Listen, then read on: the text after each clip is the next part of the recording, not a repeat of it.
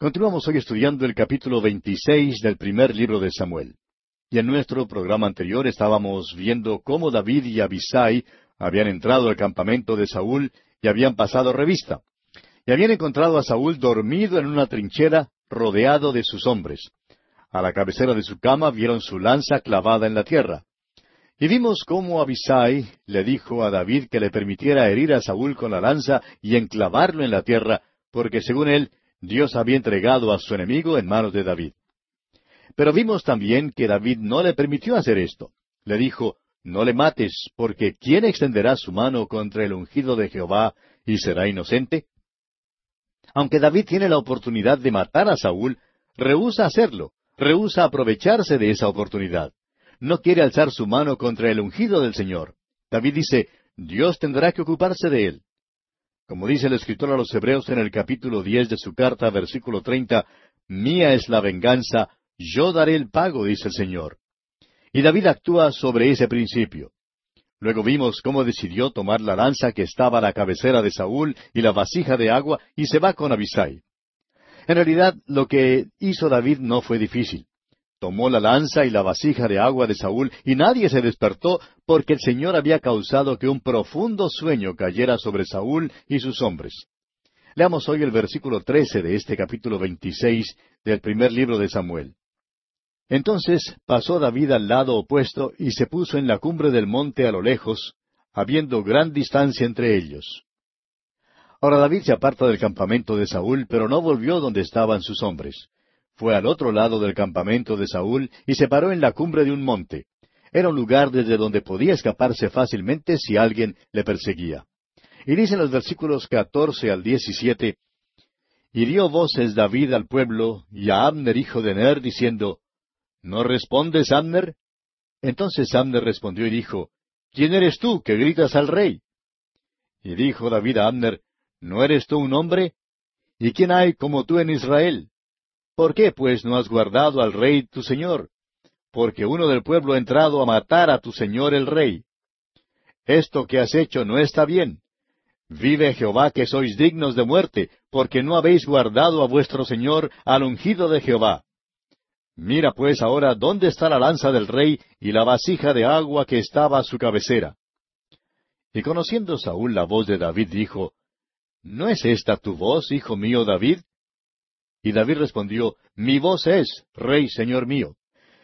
Francamente creemos que David habla sarcásticamente aquí con Abner el general de Saúl, quien debía haber estado protegiéndolo. David se burla de Abner. David le está diciendo que su rey podría haber sido asesinado. Ahora, mientras David grita esto, creemos que el rey y sus hombres empiezan a despertarse y, se preguntan en cuanto a lo que ha pasado. Luego David pregunta, ¿Dónde están la lanza y la vasija de agua de Saúl? No están. Y podemos imaginarnos a David levantando en alto la lanza y la vasija de agua de Saúl para mostrarlas, indicando así que bien pudo haber dado muerte a Saúl, pero no lo había hecho. Y eso es lo importante, amigo oyente. David no mató al rey. Tenía una maravillosa actitud en cuanto a todo. Él sabía que Dios iba a tratar este asunto, que Dios se encargaría de Saúl. Es fácil criticar a David, ¿no le parece, amigo oyente? Pero ¿cuántos de nosotros hoy en día dejamos que Dios sea quien arregle las cosas con nuestros enemigos? Tratamos de hacernos justicia según nuestro propio parecer y tratamos de resolver nuestros problemas. Dios dice, dejad que yo resuelva la situación y caminad vosotros por la fe, confiad en mí. Más tarde veremos que David confió en el Señor y que con el tiempo el Señor se hizo cargo de Saúl. Pero aquí cuando estaba hablando con Saúl en el campamento, le dijo David a Saúl en los versículos 23 y 24 de este capítulo 26 del primer libro de Samuel, Y Jehová pague a cada uno su justicia y su lealtad, pues Jehová te había entregado hoy en mi mano, mas yo no quise extender mi mano contra el ungido de Jehová. Y he aquí, como tu vida ha sido estimada preciosa hoy a mis ojos, así sea mi vida a los ojos de Jehová, y me libre de toda aflicción. David se desanima por tener que andar siempre como fugitivo, huyendo de Saúl. Pero le dice a Saúl que aunque tuvo la oportunidad de haberle dado muerte, no quiso hacerlo. Entonces Saúl responde aquí en el versículo 25 y dice, y Saúl dijo a David, Bendito eres tú, hijo mío David. Sin duda emprenderás tú cosas grandes, y prevalecerás. Entonces David se fue por su camino, y Saúl se volvió a su lugar. Y así concluimos nuestro estudio de este capítulo 26 del primer libro de Samuel. Entramos ahora al capítulo 27. Y en este capítulo vemos que Saúl, oyendo que David estaba en Gad, en tierra de los filisteos, no le buscó más. David le pide al rey Aquis le dé la aldea de Siclac. Encontramos aquí en el capítulo 27 que el corazón de David se había cansado de tener que vivir siempre huyendo y escondiéndose en las cuevas de la tierra. Leemos en el primer versículo de este capítulo 27 del primer libro de Samuel, Dijo luego David en su corazón, Al fin seré muerto algún día por la mano de Saúl. Nada, por tanto, me será mejor que fugarme a la tierra de los filisteos, para que Saúl no se ocupe de mí, y no me ande buscando más por todo el territorio de Israel, y así escaparé de su mano. Esto evidentemente es una desviación en la vida de David de aquel nivel alto de fe en Dios que se ha manifestado hasta aquí. Este es un período de eh, flojera, pudiéramos llamar, en la fe de David. Encontramos que lo mismo sucedió en las vidas de Abraham, Isaac y Jacob, y parece llegar a las vidas de muchos hombres de Dios. Pero hay un mensaje aquí en esto para usted y para mí, amigo oyente. ¿Está usted cansado? ¿Tiene problemas? ¿Se ha hallado en la oscuridad por mucho tiempo? ¿Ha estado en el valle y como David se pregunta si habría alguna vez solución a su dilema? ¿Se siente desesperado? Pues bien, si le sirve de algún consuelo, otros han pasado por el mismo valle y por la misma vía que usted. Este es uno de los muchos motivos por el cual David puede servirnos de tanta ayuda en nuestra vida cristiana. Nos es muy fácil compadecernos de él. Parece aquí que el pobre tendrá que pasar el resto de su vida como fugitivo.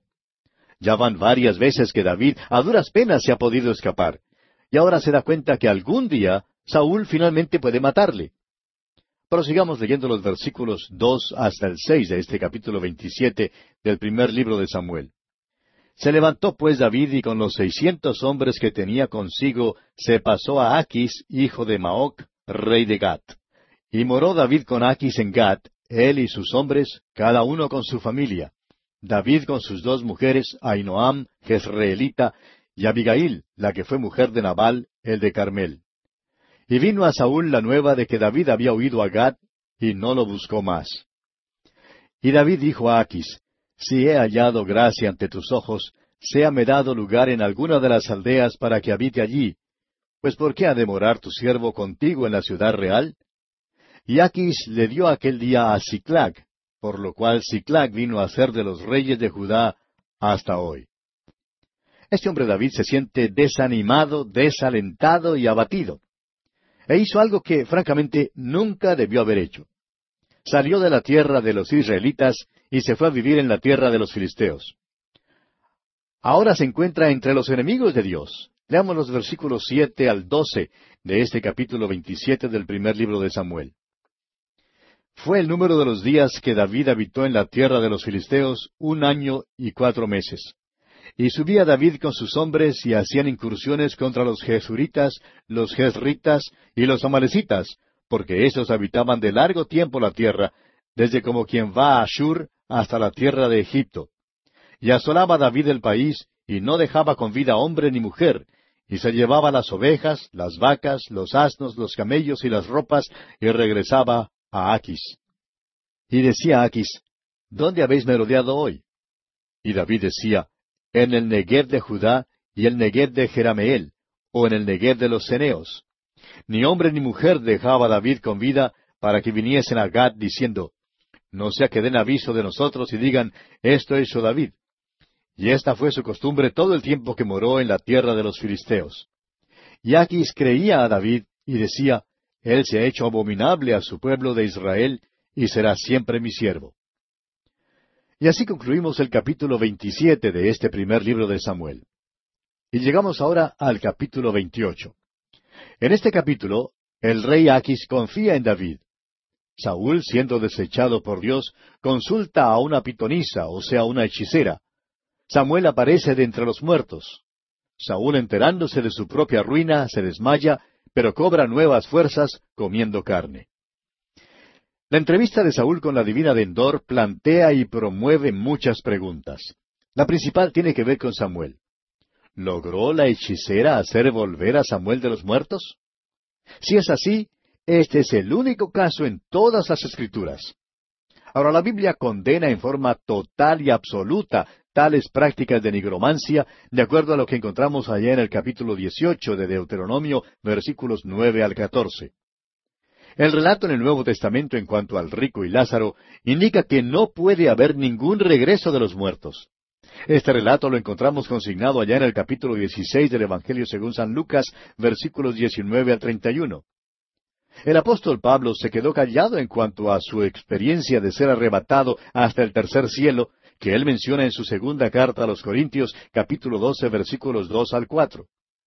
La Escritura amonesta contra estas prácticas y predice una erupción futura de ellas. En el Evangelio según San Mateo, por ejemplo, capítulo 24, versículo 24, el mismo Señor Jesucristo dice, porque se levantarán falsos cristos y falsos profetas, y harán grandes señales y prodigios, de tal manera que engañarán, si fuere posible, aún a los escogidos. Y también el apóstol Pablo en dos de sus cartas, primero en su segunda carta a los tesalonicenses, capítulo dos, versículos ocho y nueve, dice, Y entonces se manifestará aquel inicuo, a quien el Señor matará con el espíritu de su boca, y destruirá con el resplandor de su venida. Inicuo cuyo advenimiento es por obra de Satanás, con gran poder y señales y prodigios mentirosos y en su primera carta al joven Timoteo, en el capítulo cuatro, los primeros tres versículos dice, Pero el Espíritu dice claramente que en los postreros tiempos algunos apostatarán de la fe, escuchando espíritus engañadores y a doctrinas de demonios, por la hipocresía de mentirosos que, teniendo cauterizada la conciencia, prohibirán casarse y mandarán abstenerse de alimentos que Dios creó para que con acción de gracias participasen de ellos los creyentes y los que han conocido la verdad. Y finalmente, en Apocalipsis capítulo 16, versículos 13 y 14 leemos, Y vi salir de la boca del dragón, y de la boca de la bestia, y de la boca del falso profeta, tres espíritus inmundos a manera de ranas, pues son espíritus de demonios que hacen señales, y van a los reyes de la tierra en todo el mundo para reunirlos a la batalla de aquel gran día del Dios Todopoderoso. Ahora Saúl fue desechado por Dios, como lo veremos en los versículos seis al quince de este capítulo veintiocho. Y ahora, debido a que el cielo se ha quedado callado, Saúl entonces acude al infierno. Ahora nosotros creemos que Samuel no fue quien se apareció. Y hay dos explicaciones que son posibles, y son las siguientes. Primero, algunos expositores bíblicos descartan este incidente como fraude, tomando la posición que la divina era ventrílocuo. Y en segundo lugar, que el deseo irresistible de comunicarse con los seres amados que han fallecido hace que los sobrevivientes sean víctimas del engaño. Nosotros creemos que fue un falso espíritu quien apareció y no Samuel. Aún la pitonisa quedó engañada y asombrada, como veremos en los versículos doce al quince. El falso espíritu no le participó nada que no hubiera sido revelado previamente. Comencemos pues leyendo los primeros cuatro versículos de este capítulo veintiocho del primer libro de Samuel. Aconteció en aquellos días que los filisteos reunieron sus fuerzas para pelear contra Israel, y dijo Aquis a David, Ten entendido que has de salir conmigo a campaña, tú y tus hombres. Y David respondió a Aquis, Muy bien, tú sabrás lo que hará tu siervo. Y Aquis dijo David, Por tanto yo te constituiré guarda de mi persona durante toda mi vida.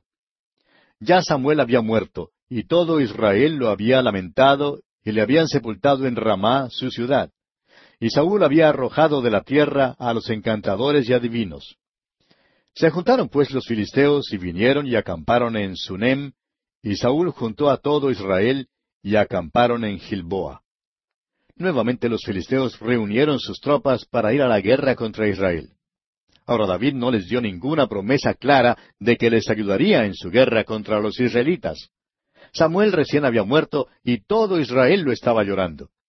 Pero durante este tiempo de tristeza, los filisteos se habían reunido en Sunem, y por tanto Saúl reúne sus tropas en Gilboa. Continuemos ahora con los versículos cinco hasta el siete de este capítulo veintiocho. Y cuando vio Saúl el campamento de los filisteos, tuvo miedo y se turbó su corazón en gran manera. Y consultó Saúl a Jehová, Pero Jehová no le respondió ni por sueños, ni por Urim, ni por profetas. Entonces Saúl dijo a sus criados, Buscadme una mujer que tenga espíritu de adivinación, para que yo vaya a ella y por medio de ella pregunte. Y sus criados le respondieron, He aquí hay una mujer en Endor que tiene espíritu de adivinación. Ahora, siendo que Dios no estaba hablando con Saúl, él buscó una nigromante. Tenía miedo y no sabía qué hacer.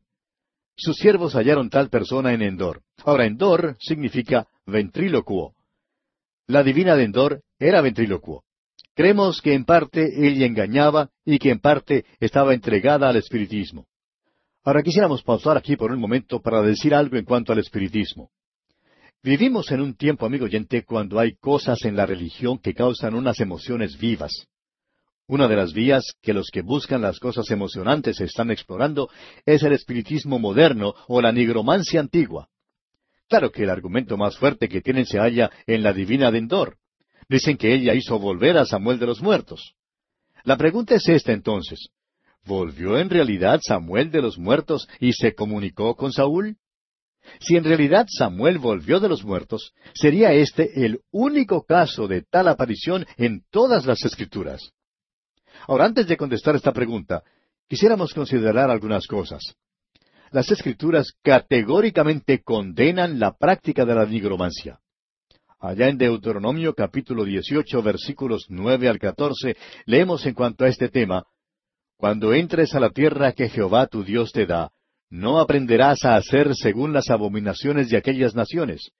No sea hallado en ti quien haga pasar a su hijo o a su hija por el fuego, ni quien practique adivinación, ni agorero, ni sortílego, ni hechicero, ni encantador, ni adivino, ni mago, ni quien consulte a los muertos, porque es abominación para con Jehová cualquiera que hace estas cosas, y por estas abominaciones Jehová tu Dios echa estas naciones de delante de ti. Perfecto serás delante de Jehová tu Dios, porque estas naciones que vas a heredar a agoreros y a adivinos oyen, mas a ti no te ha permitido esto Jehová tu Dios. Ahora permítanos advertirle, amigo oyente, que vivimos en tiempos cuando nuevamente se está haciendo muchas de las cosas que aquí se mencionan y se condenan. Una revista noticiosa muy reconocida y de gran circulación mundial, que se publica en varios idiomas, publicó una vez los nombres de dos sortílegos, o sea, esas personas que adivinan o, pronostican alguna cosa por medio de suertes supersticiosas. Según explicó la revista, la mayoría de las estrellas de Hollywood los consultaban para enterarse de lo que el futuro les traería. Vemos un gran resurgimiento de esto hoy en día, pero en realidad el ocultismo en todas sus formas es algo que ya ha sido practicado por mucho tiempo. Allá por el año 1947, una publicación de la Iglesia de Inglaterra publicó un artículo en el cual decía, a pesar de la gran cantidad de fraude, falsificación, engaño e interpretación de los pensamientos, ya sea consciente o no sea consciente, con la cual el investigador de fenómenos psíquicos tiene que contender, hay un núcleo de materia genuina que no se puede explicar con nuestro conocimiento presente, sino sólo aceptando la hipótesis de que las personalidades humanas continúan su existencia más allá de la muerte y que las personas tienen el poder y el don de ponerse en contacto con ellas. Las iglesias no tienen nada que temer en cuanto al genuino fenómeno psíquico. Hasta aquí el artículo. Ahora esto es asombroso ya que desde ese entonces ha habido un creciente interés en la observación de las estrellas. El interés en la supuesta ciencia de la percepción extrasensorial también ha crecido. Son muchos los que se compran horóscopos, y al fin y al cabo son millones de dólares los que se gastan.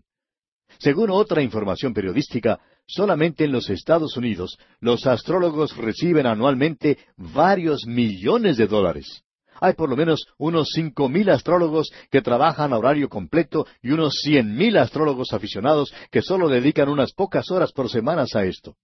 Estos cobran aproximadamente cien millones de dólares por año a más de unos diez millones de creyentes, y la mayoría de ellos son mujeres. Eso es lo que informó el artículo. Permítanos decir, amigo oyente, que la palabra de Dios categóricamente condena toda esta clase de actividades y Dios ha juzgado a las naciones en el pasado por involucrarse en semejantes prácticas. Aún desterró a su propio pueblo por apartarse de él para volverse a estas diferentes abominaciones. Amigo oyente, estas son las prácticas de la hora presente, y las Escrituras nos amonestan de su peligro y predice que en los tiempos del fin del mundo habrá una erupción de estas prácticas. Ahora, en el relato de el rico y el mendigo Lázaro, que tenemos en el capítulo 16 del Evangelio según San Lucas, versículos 19 al 31, usted recordará que el rico le pidió a Abraham que enviara a Lázaro a donde él estaba para que le refrescara la lengua. Abraham le respondió que eso no era posible porque había una gran cima entre los dos lados que ninguno podía pasar de un lado al otro. El rico insistió entonces que Abraham enviara a Lázaro a la casa de su padre, porque él tenía cinco hermanos, y quería que Lázaro les testificara para que ellos no fueran a ese mismo lugar de tormento en que él estaba. Una vez más, Abraham rechaza esta petición, recordándole que sus hermanos ya tenían a Moisés y a los profetas y que debían escucharles a ellos. O sea que de ninguna manera podría Lázaro volver al mundo de los vivos. Pablo, por su parte, fue arrebatado al tercer cielo, pero mantuvo silencio en cuanto a aquella experiencia. No podía hablar de lo que había visto, como lo menciona en su segunda carta a los Corintios capítulo 12, versículos dos al cuatro. Y en su segunda epístola a los tesalonicenses capítulo dos, versículo nueve, como leímos hace un momento, dice el apóstol, Inicuo, cuyo advenimiento es por obra de Satanás, con gran poder y señales y prodigios mentirosos. También, escribiendo al joven predicador Timoteo, le dice en su primera carta, capítulo cuatro, versículo uno, Pero el Espíritu dice claramente que en los postreros tiempos algunos apostatarán de la fe, escuchando espíritus engañadores y a doctrinas de demonios. La adoración a Satanás se ha proliferado tanto, amigo oyente, que hasta existe iglesias, o lo que ellos llaman iglesias, en donde en realidad se le rinde culto a Satanás. Esto es algo que la palabra de Dios dice que aumentará en los tiempos postreros. Encontramos pues ahora a Saúl visitando a esta pitonisa de Endor. Y vamos a considerar este incidente, Dios mediante, en nuestro próximo programa. Por hoy vamos a detenernos aquí.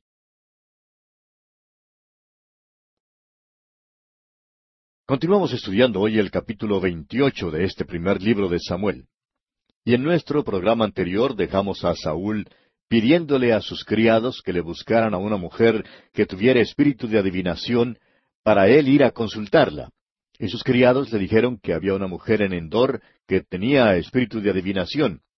Saúl entonces se prepara para ir a visitar a la pitonisa o hechicera de Endor.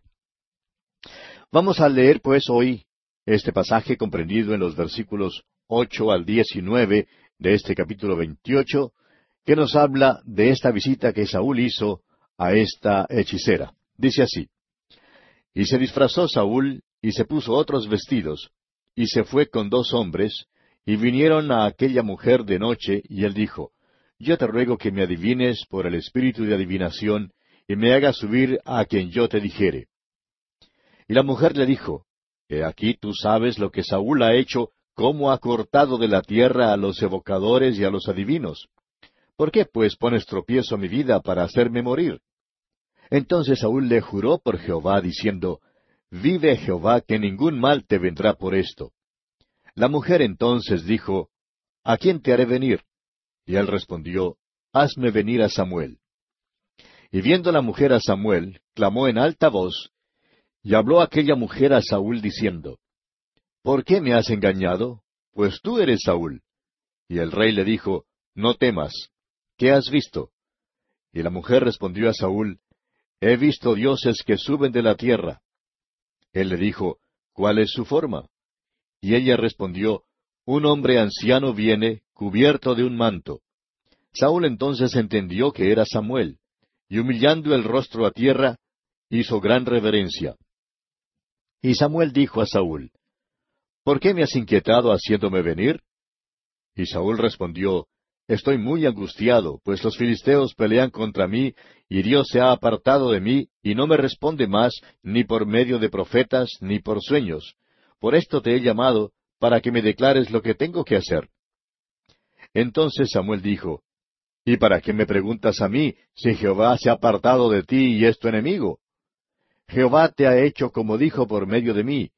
pues Jehová ha quitado el reino de tu mano y lo ha dado a tu compañero David. Como tú no obedeciste a la voz de Jehová, ni cumpliste el ardor de su ira contra Amalek, por eso Jehová te ha hecho esto hoy. Y Jehová entregará a Israel también contigo en manos de los filisteos, y mañana estaréis conmigo, tú y tus hijos. Y Jehová entregará también al ejército de Israel en mano de los filisteos. Es obvio en este relato, amigo oyente, que Dios no estaba de acuerdo con esto. En primer lugar, Dios no evocaría a Samuel, pues Saúl dice claramente que Dios ya no hablaba con él. ¿Le fue entonces posible a Satanás evocar a Samuel? Por supuesto que esa es la pregunta. Ahora, al leer la Escritura debemos entender que solo Cristo fue el único que se comunicó con los muertos. Él solo puede hablar con los muertos. Este hombre Saúl había sido desechado por Dios. En cuanto a él se refiere, el cielo se había callado. Y por tanto, Saúl acude al infierno. Ahora, ¿se le apareció Samuel a Saúl? Varias explicaciones han sido ofrecidas para esto. Hay quienes descartan el incidente como fraude. No creen que nada haya sido genuino. Dicen que la divina era ventrílocuo y que lo puso todo en escena. Nosotros también creemos que ella era fraudulenta, pero tenemos que reconocer que ella se quedó tan asustada como Saúl de lo que sucedió. El reconocido mago Udini en sus tiempos dijo que él podía duplicar un 95% de todas las llamadas cosas sobrenaturales que el espiritismo alegaba que le era posible hacer, dado que un 99% de eso era fraude. Pero, ¿qué del resto? Bueno, creemos que lo que ocurrió en Endor fue algo sobrenatural, pero no creemos que Dios tuviera algo que ver con eso.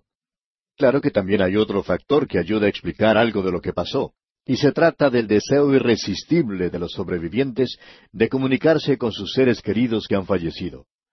Creemos que eso explica por lo menos el caso de Sir Oliver Lodge y Sir Conan Doyle, quienes perdieron a sus hijos en la guerra y luego quisieron entrar en contacto con ellos.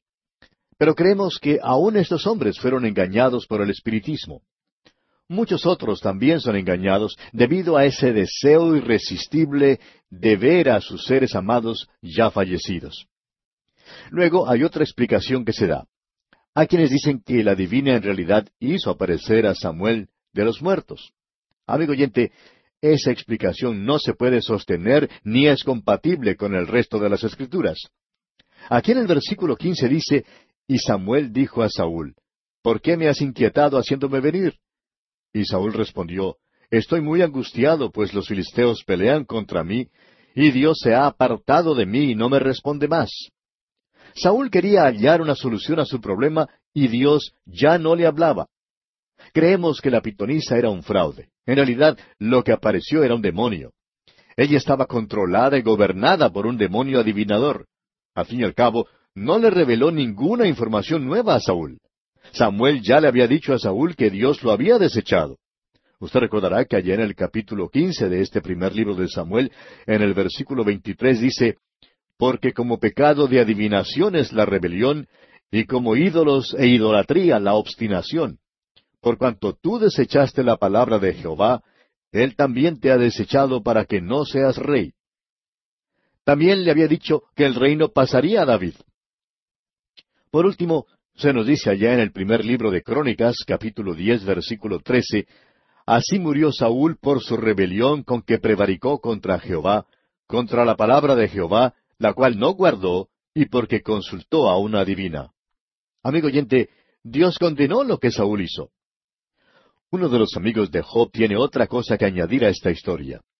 Leemos allá en Job capítulo cuatro versículos doce al diecisiete lo siguiente.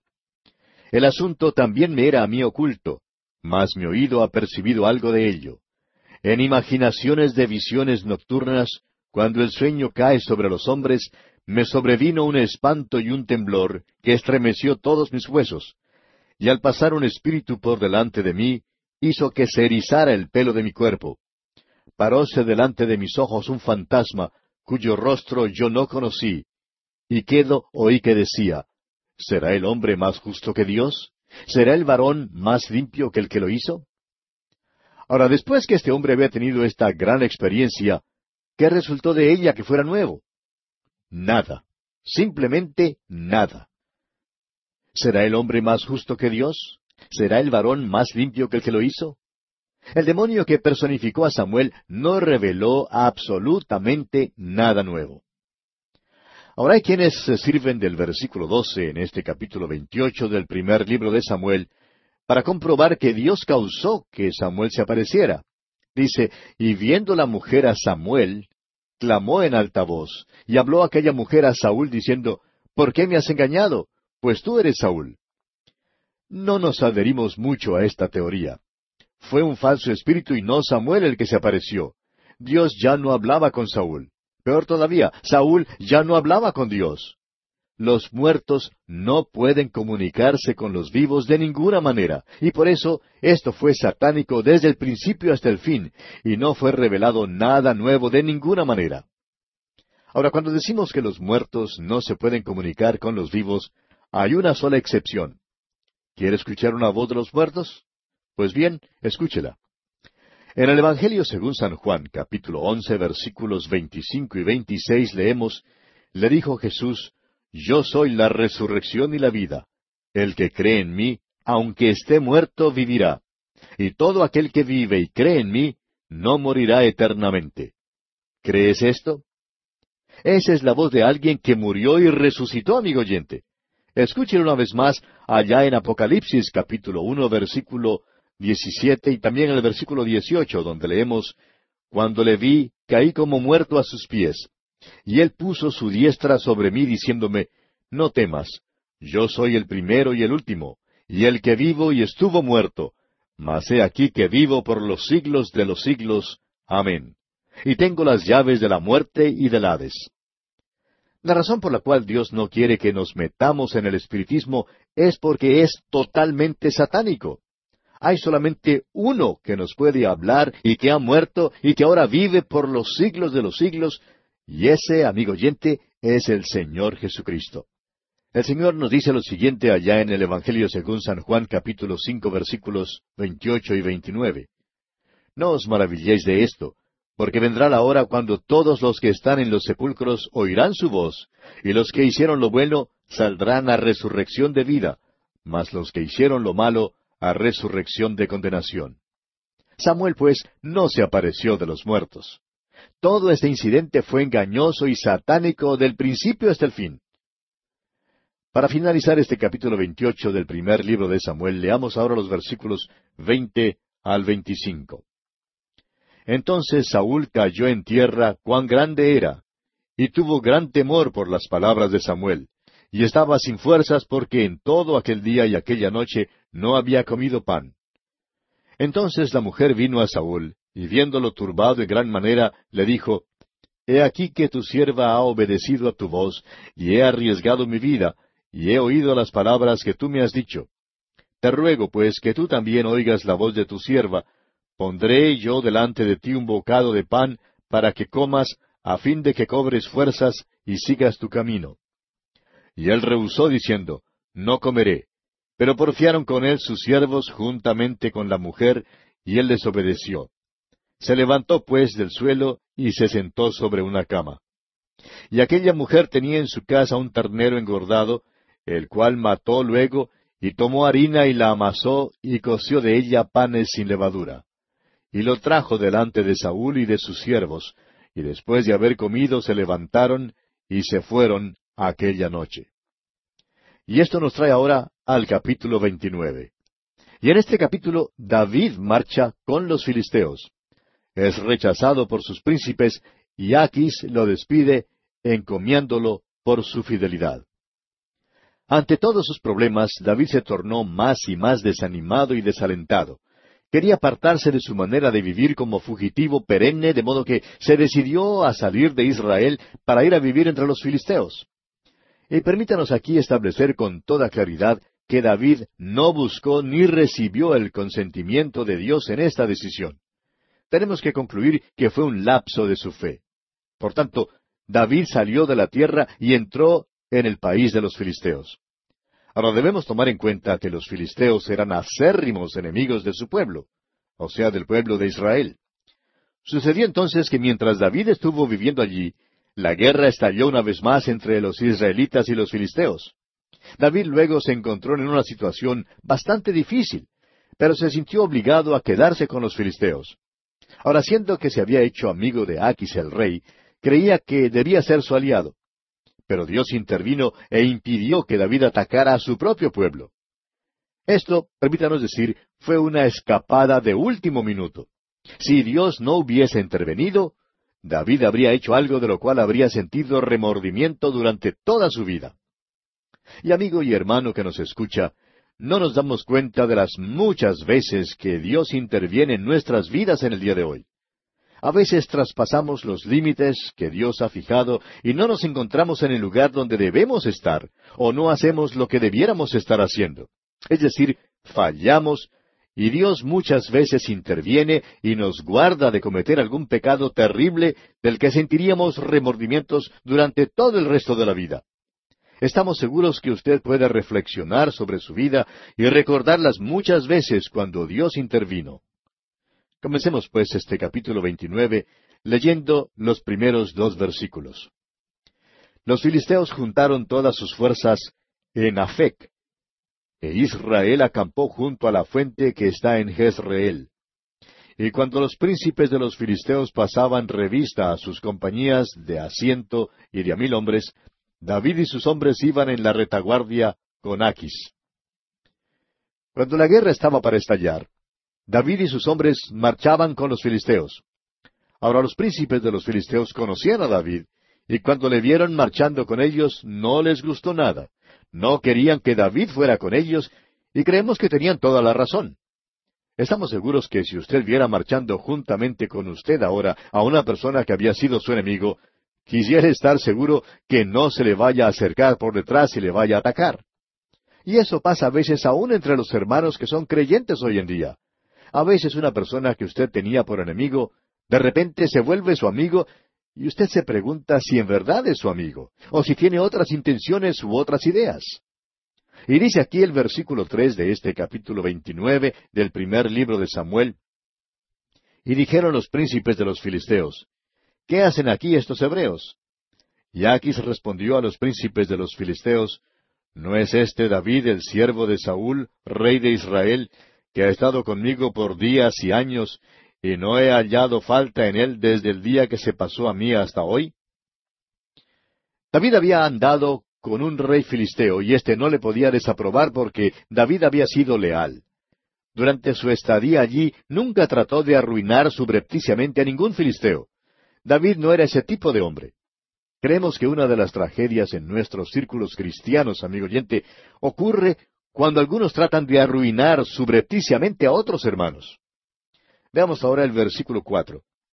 Entonces los príncipes de los filisteos se enojaron contra él y le dijeron, Despide a este hombre para que se vuelva al lugar que le señalaste, y no venga con nosotros a la batalla, no sea que en la batalla se nos vuelva enemigo, porque ¿Con qué cosa volvería mejor a la gracia de su Señor que con las cabezas de estos hombres?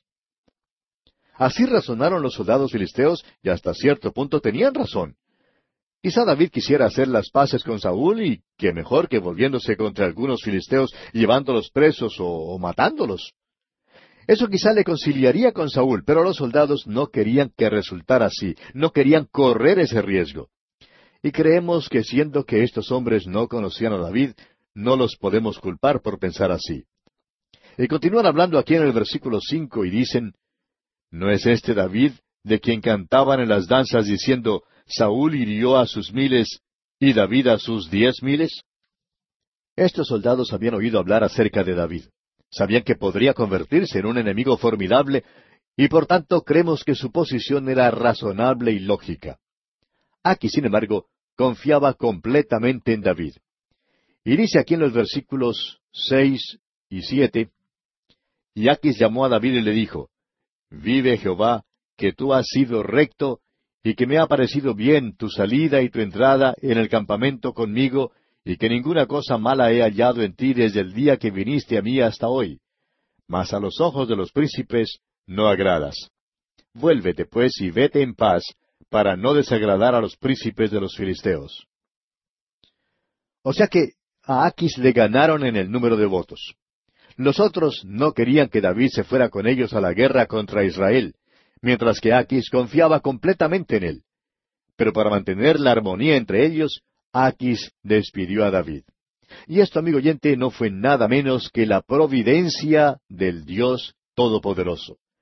Él libró a David de tener que pelear contra su propio pueblo. Y leemos aquí en el versículo ocho de este capítulo veintinueve del primer libro de Samuel, y David respondió a Aquis, ¿Qué he hecho? ¿Qué has hallado en tu siervo desde el día que estoy contigo hasta hoy, para que yo no vaya y pelee contra los enemigos de mi señor el rey? Después de todo, en aquellos tiempos el rey Saúl era enemigo de David, y David creía que tenía todo el derecho de hacer esto. Pero cuando consideramos la situación desde una perspectiva apropiada, se puede ver el lapso de fe de David al salir de su tierra, lo cual significa que salió de la voluntad de Dios y que el camino se le abrió a pecar aún más. Lo interesante, amigo oyente, es que hay quienes dicen que cuando un hijo de Dios se sale de la voluntad de Dios, pierde su salvación. Bueno, no pierde su salvación, amigo oyente, pero sí se encuentra en apuros y problemas. Cierta vez, un joven que se hallaba fuera de la voluntad de Dios vino a visitar al doctor Magui, autor de estos estudios bíblicos, y le dijo que mientras estaba en esa condición se había casado con una inconversa. Su vida había sido un castigo desde ese día en adelante, y él creía que la única solución a su problema sería el divorcio. El doctor Magui le dijo entonces, no se divorcie, deje que ella tome la iniciativa para hacerlo si es que ella quiere dejarle a usted. Pero según nos enseña el apóstol Pablo en su primera carta a los Corintios, capítulo siete, a usted le toca hacer lo posible por quedarse con ella. Y esto sucedió por salir de la voluntad de Dios. El caso, amigo oyente, es que el Hijo de Dios no pierde su salvación cuando se aparta de la voluntad de Dios. El hermano que se aparta de la voluntad de Dios siempre se hallará en apuros y dificultades. David se apartó de la voluntad de Dios y aquí vemos que estaba a punto de cometer un pecado terrible cuando Dios intervino. Leemos en el versículo once de este capítulo veintinueve del primer libro de Samuel. Y se levantó David de mañana, él y sus hombres, para irse y volver a la tierra de los filisteos, y los filisteos fueron a Jezreel. Ahora Jezreel queda al norte. Si usted tiene un buen mapa, debe mirar la geografía. Hará que le sea más claro y más comprensible mucho de lo que tiene lugar aquí. Jezreel está cerca del valle de Esdraelón diríamos que es una parte de este valle. Las escrituras dicen que es aquí, en este mismo valle de Esdraelón, donde será librada la última gran batalla de las edades. Esta gran batalla se llama Armagedón, y este conflicto será aquel en el cual el Señor Jesucristo, en su gloria venidera, libertará al remanente de los judíos que han sido sitiados por los poderes mundiales gentiles. Hoy en día, este es un valle fértil y provechoso. David, pues, no subió a Jezreel, sino que los filisteos subieron sin él. En el capítulo siguiente veremos que mientras ellos no estaban allí, otro enemigo del sur, los amalecitas, invadieron al país de los filisteos, incluyendo la aldea de Siclag, hogar de David, mientras él estaba fuera de la tierra de Israel. Y así llegamos al final de nuestro estudio de este capítulo veintinueve del primer libro de Samuel. Llegamos ahora al capítulo treinta. Y en este capítulo los amalecitas saquean a Ciclag. David pide consejo de Dios y persigue a los amalecitas. Recobra todo lo robado, reparte igualmente el botín y envía obsequios a sus amigos. Veamos pues los primeros tres versículos de este capítulo treinta. Cuando David y sus hombres vinieron a Ciclag al tercer día, los de Amalec habían invadido el Negev y a Ciclag, y habían asolado a Ciclag y le habían prendido fuego. Y se habían llevado cautivas a las mujeres y a todos los que estaban allí, desde el menor hasta el mayor, pero a nadie habían dado muerte, sino se los habían llevado al seguir su camino. Vino pues David con los suyos a la ciudad, y he aquí que estaba quemada y sus mujeres y sus hijos e hijas habían sido llevados cautivos. ¿Puede usted imaginarse, amigo oyente, cómo se sentiría David y sus seiscientos hombres? Habían regresado a su pequeña aldea de Siclag, la mayoría de ellos probablemente se habían casado y tenían hijos, y al regresar ahora encuentran que Siclag había sido quemada con fuego y destruida. David y sus hombres se quedaron casi enloquecidos por su tristeza y desesperación. habían perdido a sus esposas y sus hijos. Por lo que ellos sabían, sus seres queridos estaban todos muertos. Y leemos aquí en los versículos cuatro y cinco de este capítulo treinta del primer libro de Samuel. Entonces David y la gente que con él estaban alzaron su voz y lloraron, hasta que les faltaron las fuerzas para llorar. Las dos mujeres de David, Ainoam Jezreelita y Abigail, la que fue mujer de Nabal, el de Carmel, también eran cautivas. Todo esto cayó como un gran golpe sobre David. Entre las esposas perdidas estaba su propia esposa Abigail. Usted recordará que Abigail había estado casada antes con un rico cuyo nombre era Nabal. Ahora Nabal significa necio, y probablemente hasta lo llamaban estúpido. Bueno, eso no lo sabemos, pero de todas maneras debe haberle caído bien aquel nombre. Pues bien, sucedió que sufrió un ataque cardíaco y murió, y entonces David se casó con Abigail.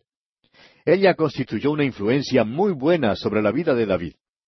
Que sepamos, ella fue la única cosa buena que le pasó en la vida a David, y ella era la única mujer que le hacía bien y que le sirvió de verdadera bendición.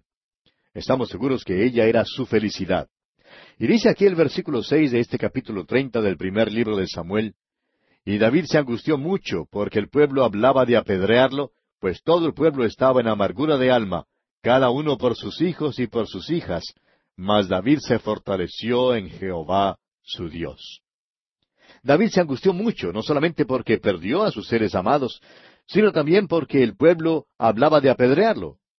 David era el jefe y ellos le culparon por lo que había pasado. Lo culparon por haberse ido de Ciclag y haberse asociado con los filisteos. En otras palabras, David se había equivocado. Pero fíjese usted lo que dice la última parte del versículo seis. Mas David se fortaleció en Jehová su Dios. Y vamos a dejar aquí por hoy, amigo oyente, porque nuestro tiempo ya ha tocado a su fin. Continuaremos, Dios mediante, en nuestro próximo programa.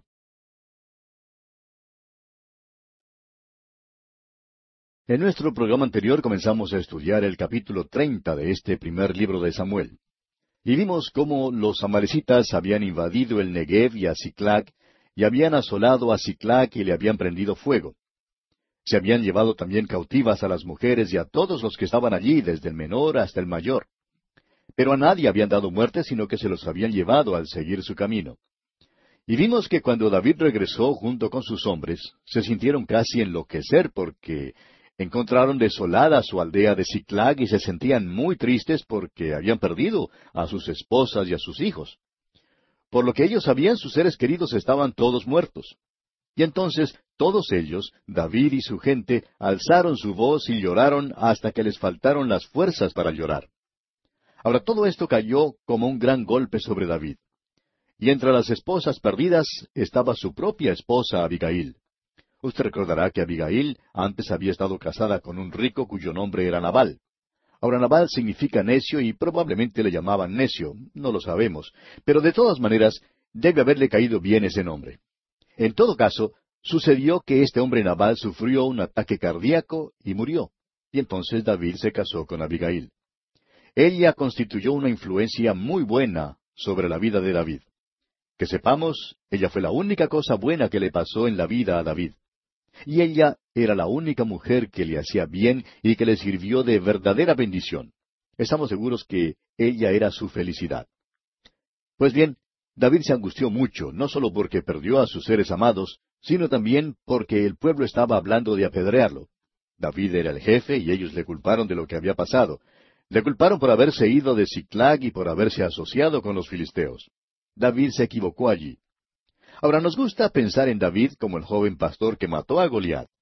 Luego nos agrada volver al lado negro de su vida y mirar el gran pecado que cometió. Pero lo que no nos damos cuenta, amigo oyente, es que David era muy semejante a todos nosotros. Se equivocó mucho, así como nosotros también nos equivocamos.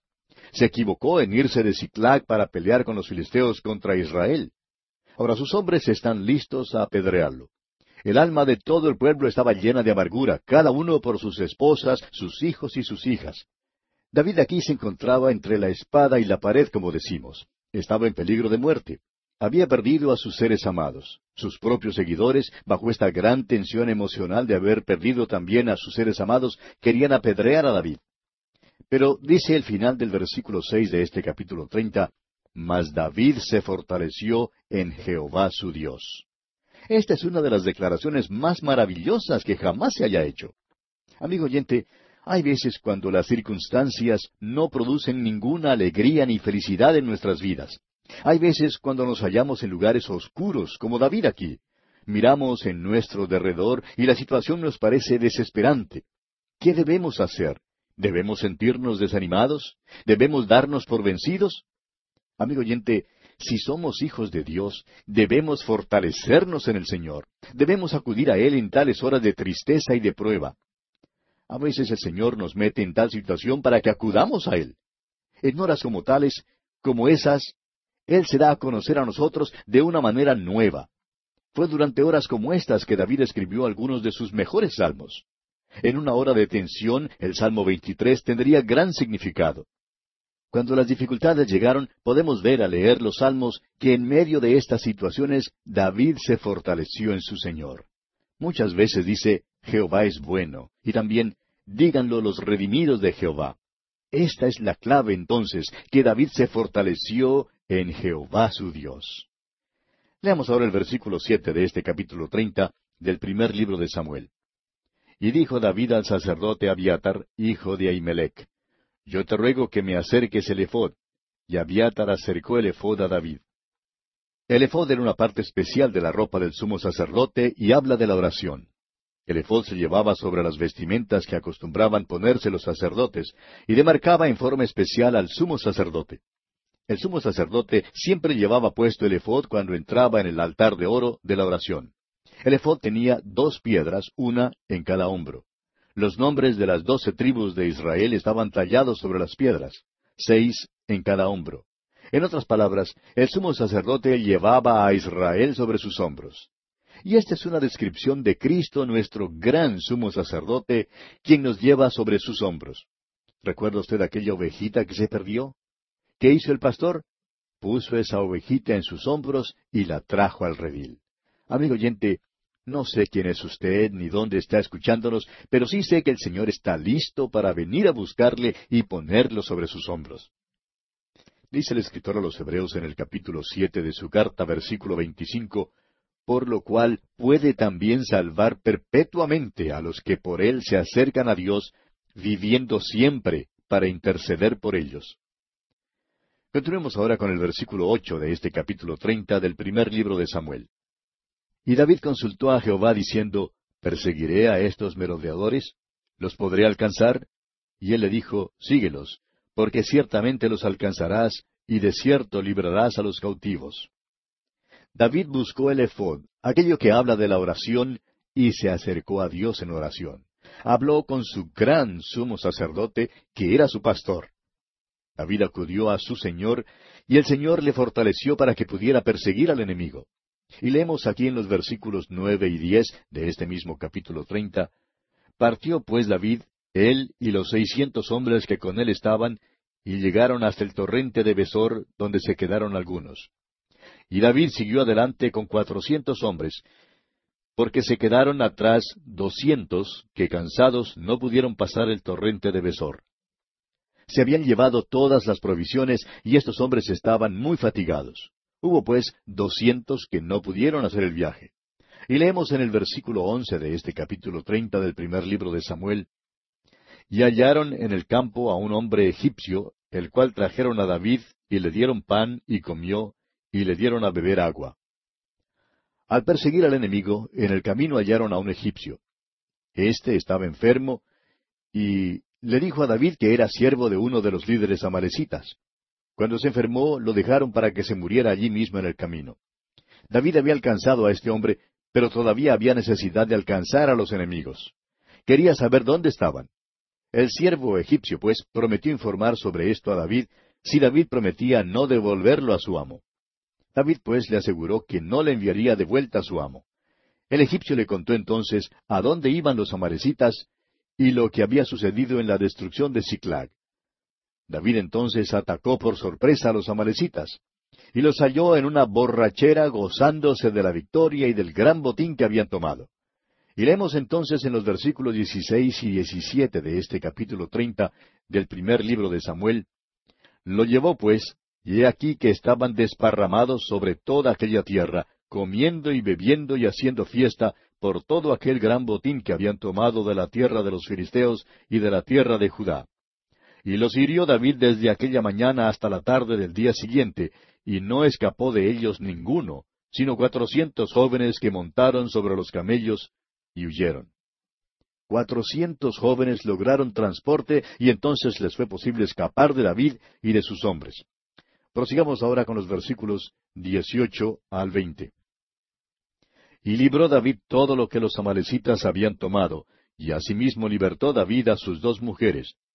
Y no les faltó cosa alguna, chica ni grande, así de hijos como de hijas, del robo, y de todas las cosas que les habían tomado, todo lo recuperó David. Tomó también David todas las ovejas y el ganado mayor, y trayéndolo todo delante, decían, Este es el botín de David. Cuando terminó la batalla, David se llevó todo el ganado y las ovejas que habían sido tomadas de su pueblo y regresó a Siclag, acompañado de sus esposas e hijos. Avancemos con los versículos 21 y 22 ahora. Y vino David a los doscientos hombres que habían quedado cansados y no habían podido seguir a David, a los cuales habían hecho quedar en el torrente de Besor. Y ellos salieron a recibir a David y al pueblo que con él estaba. Y cuando David llegó a la gente, les saludó con paz. Entonces todos los malos y perversos de entre los que habían ido con David respondieron y dijeron, Porque no fueron con nosotros, no les daremos del botín que hemos quitado, sino a cada uno su mujer y sus hijos, que los tomen y se vayan. Hubo una disputa entre los hombres de David en cuanto a si los hombres que no habían participado en la batalla tenían derecho a participar del botín o no. David da aquí un principio que revela su equidad y trato justo que le ayudaron a ser la clase de hombre que Dios pudo utilizar. Sigamos adelante con los versículos 23 al 25 de este capítulo 30 del primer libro de Samuel. Y David dijo, No hagáis eso, hermanos míos, de lo que nos ha dado Jehová, quien nos ha guardado y ha entregado en nuestra mano a los merodeadores que vinieron contra nosotros. ¿Y quién nos escuchará en este caso? Porque conforme a la parte del que desciende a la batalla, así ha de ser la parte del que queda con el bagaje, les tocará parte igual. Desde aquel día en adelante fue esto por ley y ordenanza en Israel hasta hoy. Los doscientos hombres que no pudieron salir a la batalla estaban enfermos y no habían podido pelear no les fue posible hacer el viaje, pero debían participar igualmente del botín. Eso reveló la justicia de David. Y entonces este capítulo treinta del primer libro de Samuel concluye con el envío del botín como un presente a los ancianos de Judá. Leamos los últimos versículos de este capítulo treinta, versículos veintiséis al treinta y uno. Y cuando David llegó a Siclag, envió del botín a los ancianos de Judá, sus amigos, diciendo, He aquí un presente para vosotros del botín de los enemigos de Jehová. Lo envió a los que estaban en Betel, en Ramot del Negev, en Hatir, en Aroer, en Sifmot, en Estemoa, en Racal, en las ciudades de Jerameel, en las ciudades del Ceneo, en Orma, en Corazán, en Atac, en Hebrón, y en todos los lugares donde David había estado con sus hombres. Y así concluimos este capítulo treinta del primer libro de Samuel. Llegamos ahora al capítulo treinta y uno, el capítulo final de este primer libro de Samuel. En este capítulo treinta y uno, Saúl pierde su ejército. Saúl, sus hijos y su escudero mueren. Los filisteos triunfan. El pueblo de Jabes de Galaad recobra los cuerpos de Saúl y sus hijos y los sepultan en Jabes. Como ya dijimos, este es el último capítulo del primer libro de Samuel. Y vamos a considerar la pregunta en cuanto a quién mató al rey Saúl. Aquí tenemos un caso que probablemente debe ser entregado a los mejores detectives del mundo porque parece haber alguna duda en cuanto a quién fue el responsable por la muerte de Saúl. Leamos pues el primer versículo de este capítulo treinta y uno del primer libro de Samuel. Los filisteos pues pelearon contra Israel, y los de Israel huyeron delante de los filisteos, y cayeron muertos en el monte de Gilboa. Hallamos que los israelitas libran una batalla con los filisteos. Gracias a Dios que David no tuvo que participar en esa batalla. La providencia de Dios intervino para que no se metiera en ella. siendo que los príncipes de los filisteos no querían que él peleara junto con ellos, David se volvió hacia su aldea de Ciclac. Allí encontró que la ciudad había sido saqueada y quemada, como lo vimos en el capítulo anterior, y que todas las mujeres y sus hijos habían sido llevados cautivos. Ahora, mientras David y sus hombres perseguían a los amarecitas, Israel huía de los filisteos. Los israelitas fueron derrotados en esta batalla porque se hallaban fuera de la voluntad de Dios. Esta idea de que Dios aprobó la guerra en el Antiguo Testamento es enteramente errónea. Hubo ciertos tiempos señalados por Dios cuando la guerra fue necesaria, pero cuando Israel libraba una batalla que no era según la voluntad de Dios, generalmente perdían la batalla. Eso es lo que pasó en esta ocasión. Continuemos con los versículos dos y tres ahora. Y siguiendo los filisteos a Saúl y a sus hijos, mataron a Jonatán, a Abinadab y a Malquisúa, hijos de Saúl. Y arreció la batalla contra Saúl, y le alcanzaron los flecheros, y tuvo gran temor de ellos. Aquí es donde principia la tragedia para los israelitas. Es el principio del fin para Saúl. En primer lugar, fue herido en la batalla por un arquero. Al parecer el arquero no se dio cuenta que había herido al rey, tiró y dio en el blanco. También es trágico que Jonatán muriera en esta batalla. Esto es asombroso porque en otra ocasión cuando Jonatán peleó contra los filisteos, mató a doscientos cincuenta enemigos en una sola oportunidad. Esto muestra, pues, la situación desesperada en que Israel se encontraba en aquellos tiempos. David sentía tristeza por no poder salir a la batalla con los filisteos, y en aquel tiempo no reconoció que Dios había intervenido por él. Si hubiera salido, habría tenido que pelear contra Jonatán. Muchas veces los chascos que nos llevamos en la vida, amigo oyente, son ordenados por Dios. Por tanto, tenemos aquí que Saúl es herido. Leamos el versículo cuatro de este capítulo treinta y uno del primer libro de Samuel.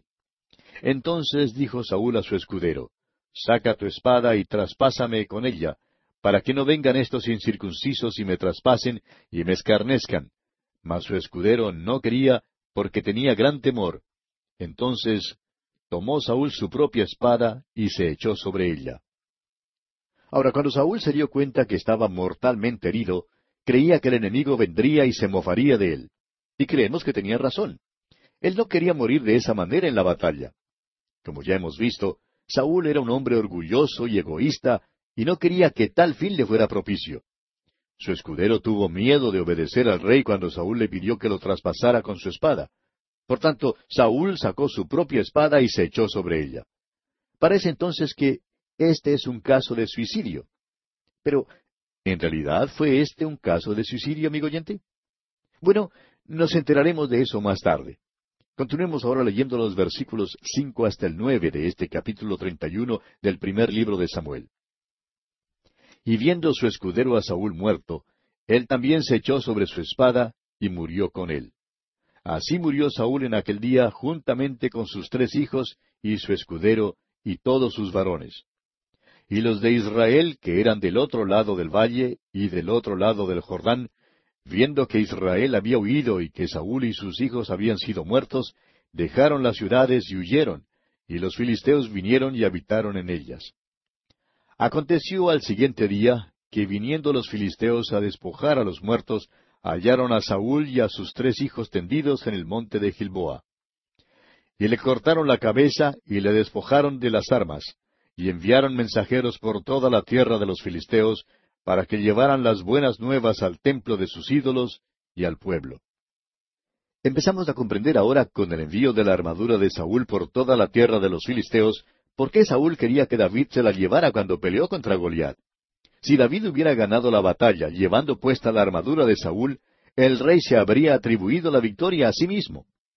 Usted recordará también que cuando Jonatán ganó una victoria, en vez de atribuirle la victoria a Jonatán, Saúl se la atribuyó a sí mismo. Prosigamos ahora con los versículos diez al trece, los versículos finales de este capítulo treinta y uno del primer libro de Samuel. Y pusieron sus armas en el templo de Astarot, y colgaron su cuerpo en el muro de Betzán. Mas oyendo los de Jabes de Galaad esto que los filisteos hicieron a Saúl, todos los hombres valientes se levantaron y anduvieron toda aquella noche y quitaron el cuerpo de Saúl y los cuerpos de sus hijos del muro de Betzán, y viniendo a Jabes los quemaron allí. y tomando sus huesos los sepultaron debajo de un árbol en Jabes, y ayunaron siete días. Este es el fin del primer libro de Samuel. Alguien dirá, bueno, no veo tanto misterio en cuanto a la muerte de Saúl. Usted dijo que había un misterio en cuanto a ella. Pues bien, amigo oyente, todavía en realidad no hemos terminado la historia. En el segundo libro de Samuel la terminaremos. Tenemos registrado solo el hecho de la muerte de Saúl al fin del primer libro de Samuel, pero todavía no nos es posible llegar a alguna conclusión. Consideremos ahora que Saúl había dejado con vida a los amalecitas y que Samuel lo había reprochado por esto. Samuel le dijo a Saúl, Ciertamente el obedecer es mejor que los sacrificios y el prestar atención que la grosura de los carneros. Dios quería la obediencia y el corazón de Saúl nunca se sometió al Dios Todopoderoso. Es interesante que Saúl salvó a los amalecitas, pero veremos que fueron solo los amalecitas precisamente quienes no solamente saquearon a Ciclac, sino quienes en realidad mataron a Saúl. Pero dirá alguien, ya hemos leído el relato que dice que los filisteos mataron a Saúl. Un arquero le hirió y quedó mortalmente herido. Quería que su escudero lo matara, pero el hombre no quiso. Por fin Saúl se echó sobre su propia espada. ¿No es esa la explicación? ¿No es ya un caso concluido? ¿No fue aclarado todo por el departamento de policía de Betzán? Pues no creemos que sea así, amigo oyente. El segundo libro de Samuel nos dará una información más clara, más detallada en cuanto a la muerte de Saúl. Por tanto, en conclusión, nos es posible notar que en el primer libro de Samuel, Saúl falló en su reinado sobre la propiedad de Dios. Su fin fue el suicidio. Dios y su autoridad fueron desechados, y Saúl salvó a los amalecitas, pero por último fue muerto precisamente por los amalecitas. Y ahora para terminar, veamos un breve bosquejo de este primer libro de Samuel que estamos terminando de estudiar hoy. Tenemos tres divisiones principales en este primer libro de Samuel. En primer lugar, Samuel, profeta de Dios, sección que comprende los capítulos uno al ocho. La segunda gran división nos habla de Saúl, hombre de Satanás, y comprende los capítulos nueve hasta el quince. Y la tercera gran división nos presenta a David, hombre de Dios, y a Saúl, hombre de Satanás, y comprende los capítulos dieciséis al treinta y uno. Este es pues brevemente el bosquejo que hemos seguido en nuestro estudio de este primer libro de Samuel.